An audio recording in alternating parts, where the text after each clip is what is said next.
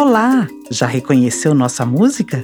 Sim, você está ouvindo o Ossobuco, o podcast que acredita que todo mundo tem uma boa história para contar. Cada episódio, uma nova história contada por quem a viveu. E quem não gosta de ouvir história?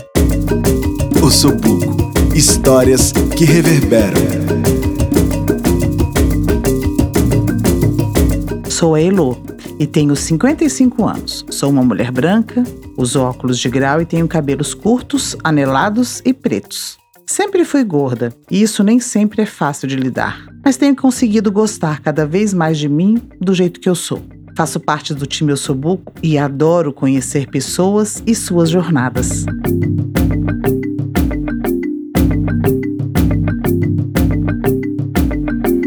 Hoje apresentamos a história da Anne Molina. Ela é escritora, pesquisadora e disléxica. Se eu tivesse que dar um apelido para Anne, eu a chamaria de Anne Valente. Depois de ouvir a história dela, me conta se você concorda comigo. Ela conta que já foi chamada de meio doida, briguenta e trabalhosa. Mas na verdade, isso pra gente é elogio e motivo de orgulho. Vamos para a história? Com vocês, Anne Molina em Saltando no Escuro. Eu começo a contar a minha história descrevendo o que seria o começo dela, mas muito antes de eu sair da barriga da minha mãe. Os meus bisavós, João e Leocádia, eles vieram da Polônia bem antes da Primeira Guerra por falta de comida, falta de trabalho, e eles vieram com documentos falsos no porão de um navio russo. Os meus antepassados eram andarilhos, que por pura necessidade se jogaram no mundo, num salto rumo ao desconhecido. Da minha parte, eu fui a primeira da minha família que entrou numa universidade, eu abri uma empresa com 22 anos, eu troquei de cidade aos 29, troquei de profissão aos 30, me separei aos 32 e etc, etc. E nesse etc cabe o mundo inteiro. Mas parecia que tinha uma coisa da qual eu não ia me desapegar.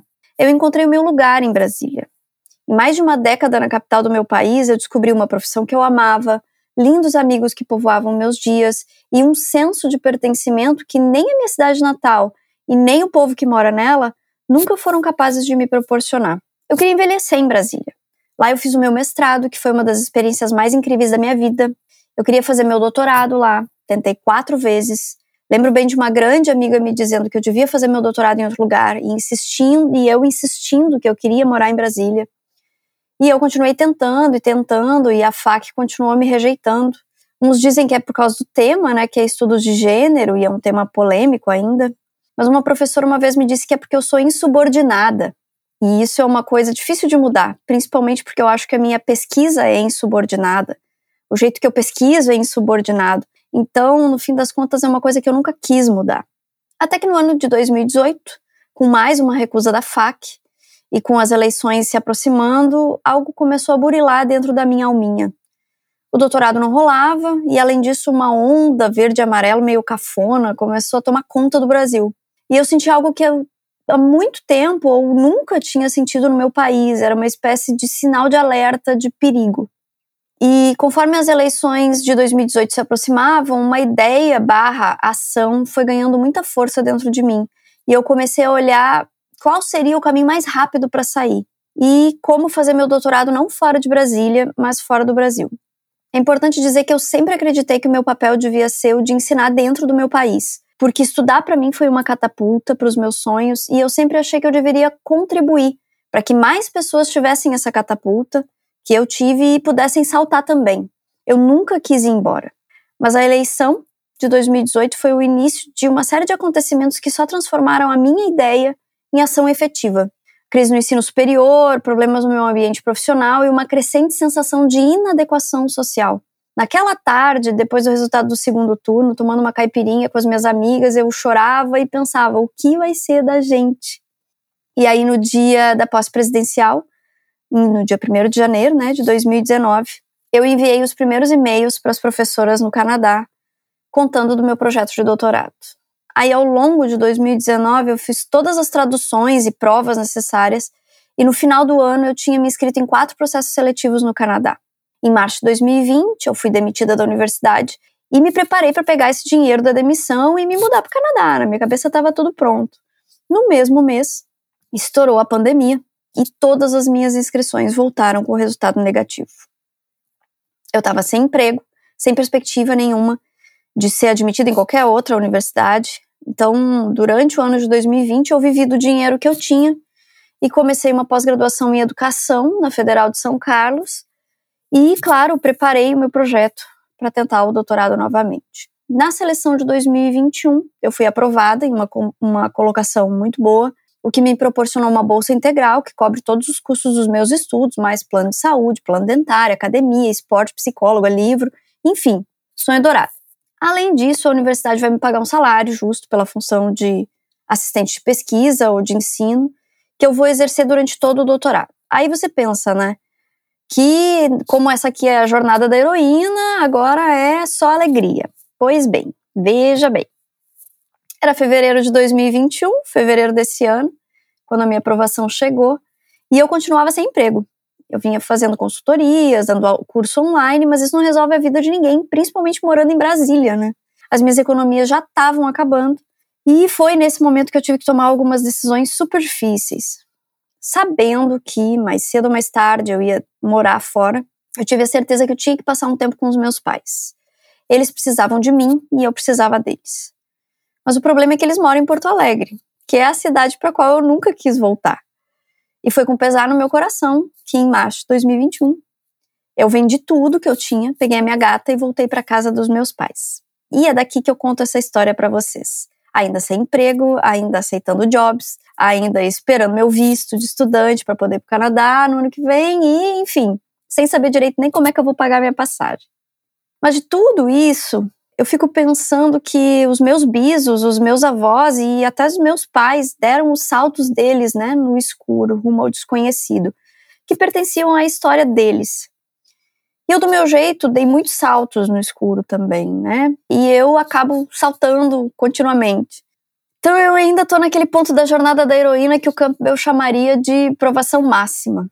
Mas mesmo daqui, eu já posso falar para vocês de algumas alegrias de ser uma saltadora. Essa história que eu contei para vocês é mais uma prova do quanto a gente consegue ser valente, né? Então, eu tenho medo de dar tudo errado? Eu tenho. Mas vou com medo mesmo. Além disso, acho que a gente tem uma jornada da heroína dentro de outra jornada da heroína, dentro de outra, dentro de outra, que nem aquelas bonecas russas, assim. Eu tenho uma jornada profissional linda, com uma pesquisa que eu amo, eu tenho três livros publicados, eu tenho uma jornada de filha e de neta com uma família que eu redescobri depois de muitos anos. Posso estar perto dos meus pais, da minha avó, do meu avô Ladislau, que é filho do João e da Leucádia, lá do início da história. Tenho uma jornada de amiga com uma história de afetos que eu construí em Brasília e que eu vou levar comigo para sempre. E tenho a minha jornada interna de autoconhecimento, eu tenho a mim, né? Com quem, nesse ponto da vida, eu já descobri que eu sempre posso contar. Enfim, eu entendi que eu tenho muitas jornadas e muitas histórias e que tudo vai continuar rolando e rolando e rolando. Eu tenho tudo que eu preciso para continuar saltando e aproveitando a emoção de cada salto, mesmo que eu não saiba onde eu vou parar. Tem uma citação do Tolkien que eu gosto muito, que diz que nem todo aquele que vagueia está perdido. E é assim que eu me sinto nos meus saltos no escuro.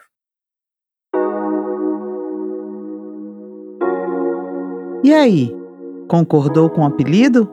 Vai, Anne, que a gente fica daqui torcendo para você voltar para sua cidade preferida, contando um monte de histórias pra gente.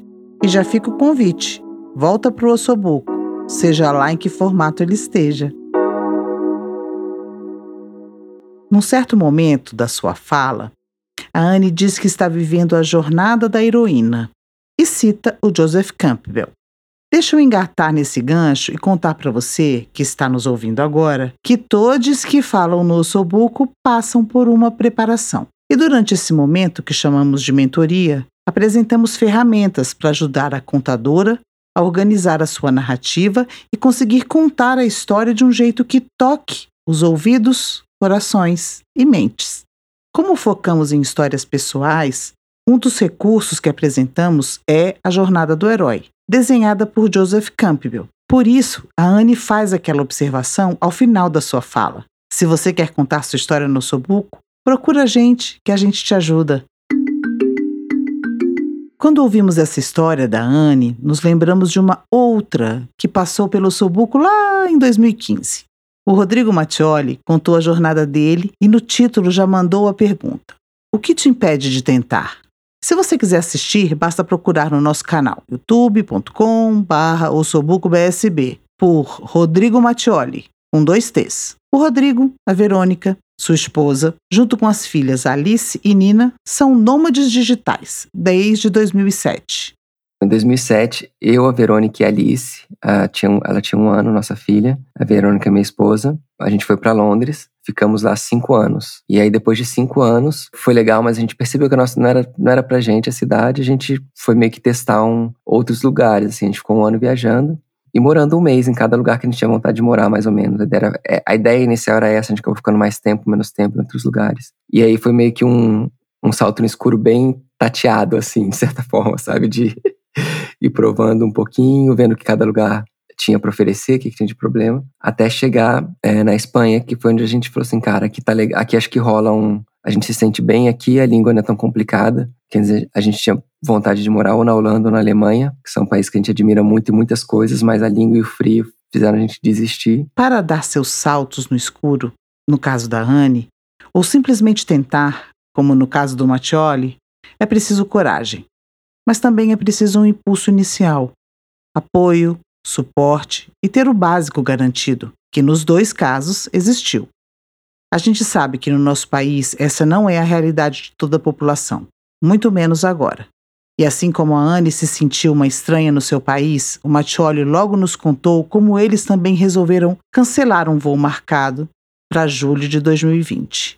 Quando eu escutei o áudio da Anne, o que eu achei curioso é porque a gente a gente estava com uma passagem comprada só de ida para o Brasil ano passado, para em julho, sem data para voltar. Não para ficar, mas sem data para voltar. E aí, por conta de coronavírus, enfim, a situação do país atual também, meio que a gente cancelou os planos, assim, né? Durante a nossa conversa com o Mattioli, fiquei com uma pergunta na cabeça. O que faz você se sentir em casa? E o mais legal foi escutar o que ele contou sobre a busca de um lugar legal para morar, mas que isso dependia, na verdade, das pessoas desse lugar. E a gente já conheceu algumas pessoas em Barcelona, que foi um critério, assim, de ir para um lugar conhecendo gente.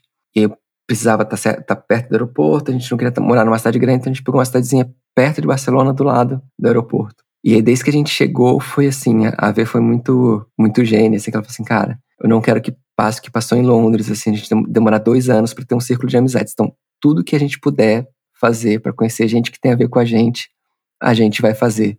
Então, assim, todos os nossos critérios, assim, escolher Airbnb, não importa se o quarto é grande, se tem banheiro, era assim, essas pessoas, a gente rola, bate uma vibe, assim, que a gente pode ficar amigo. Então, assim, casal de brasileiro com filho, psicólogo e músico. Beleza, a gente vai ficar lá, sabe?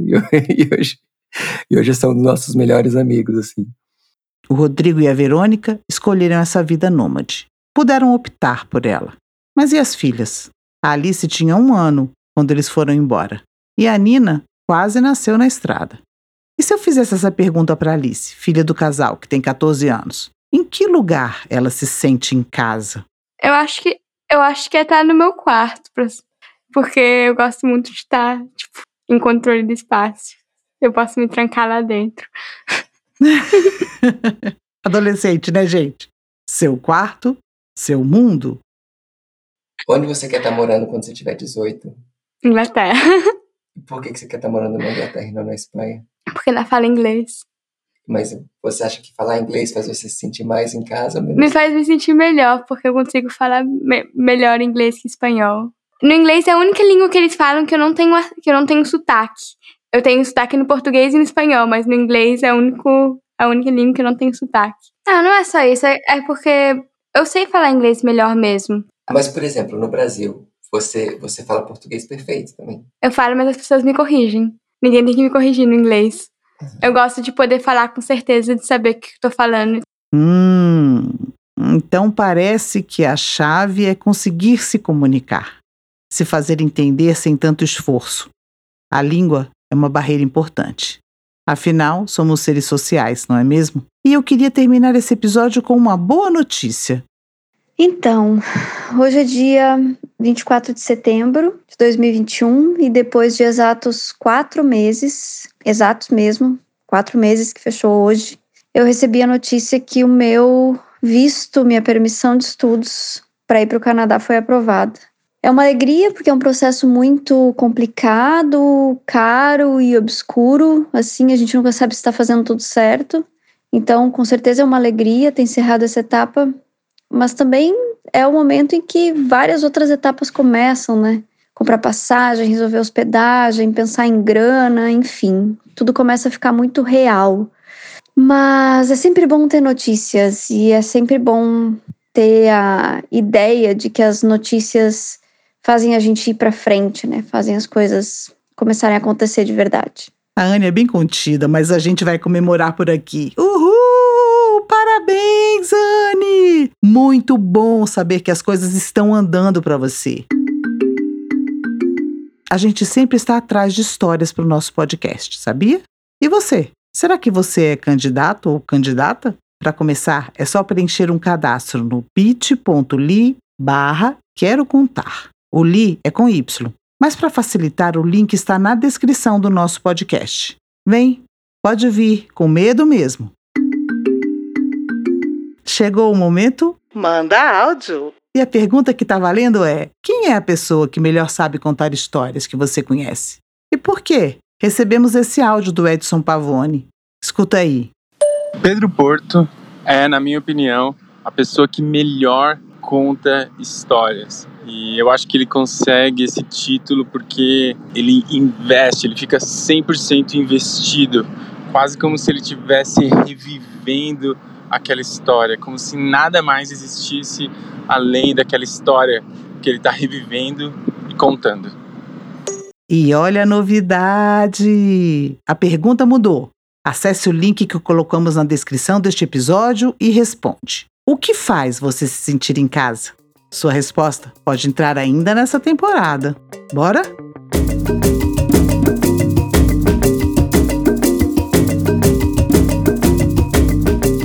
Nosso podcast está disponível também em Libras e transcrição em legenda, no YouTube do Ossobuco. Sabia que você pode ser nosso patrocinador ou patrocinadora? Então, estamos no catarse.me barra A contribuição é mensal e pode fazer a diferença para a nossa equipe e parceiros. Por isso, apoie e divulgue essa ideia. Eu fico por aqui, deixando um beijo carinhoso do time Ossobuco para você.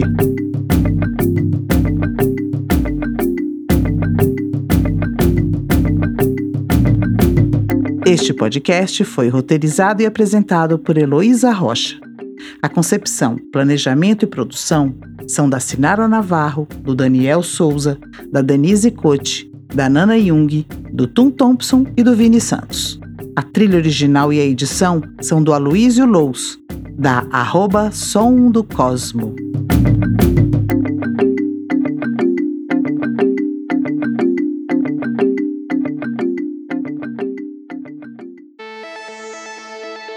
a nossa casa de podcasts.